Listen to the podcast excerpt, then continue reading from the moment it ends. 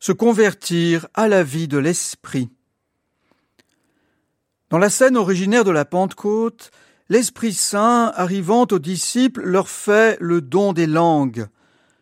Aussitôt ils annoncent les merveilles de Dieu aux gens des nations qui sont là, et tous les entendent dans leur propre langue. Et si l'Esprit Saint fait aux disciples ce don des langues, c'est justement pour que chacun puisse entendre dans sa langue les merveilles de Dieu et se voit appelé non seulement en des mots qu'il puisse comprendre, mais de l'intérieur de sa propre culture, à la conversion qui fait entrer dans la vie. Plus loin dans le récit, nous apprenons ainsi qu'entendre dans sa langue, c'est en particulier continuer de se nourrir avec les aliments jugés purs, c'est-à-dire symboliquement comestibles par sa propre culture.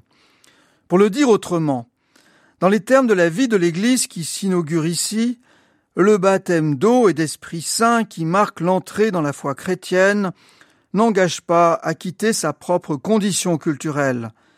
Être chrétien ne consiste pas en une manière bien définie de manger, de s'habiller, de se divertir, de travailler, d'étudier, de consommer, de voter.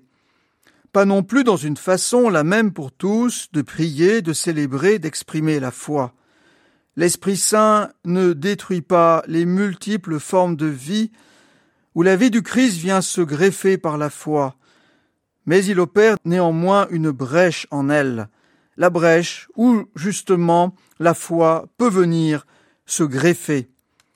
Une identité culturelle, familiale, sociale et même religieuse, sans autre horizon qu'elle-même, devient en effet pour l'homme une prison, où son désir de Dieu étouffe.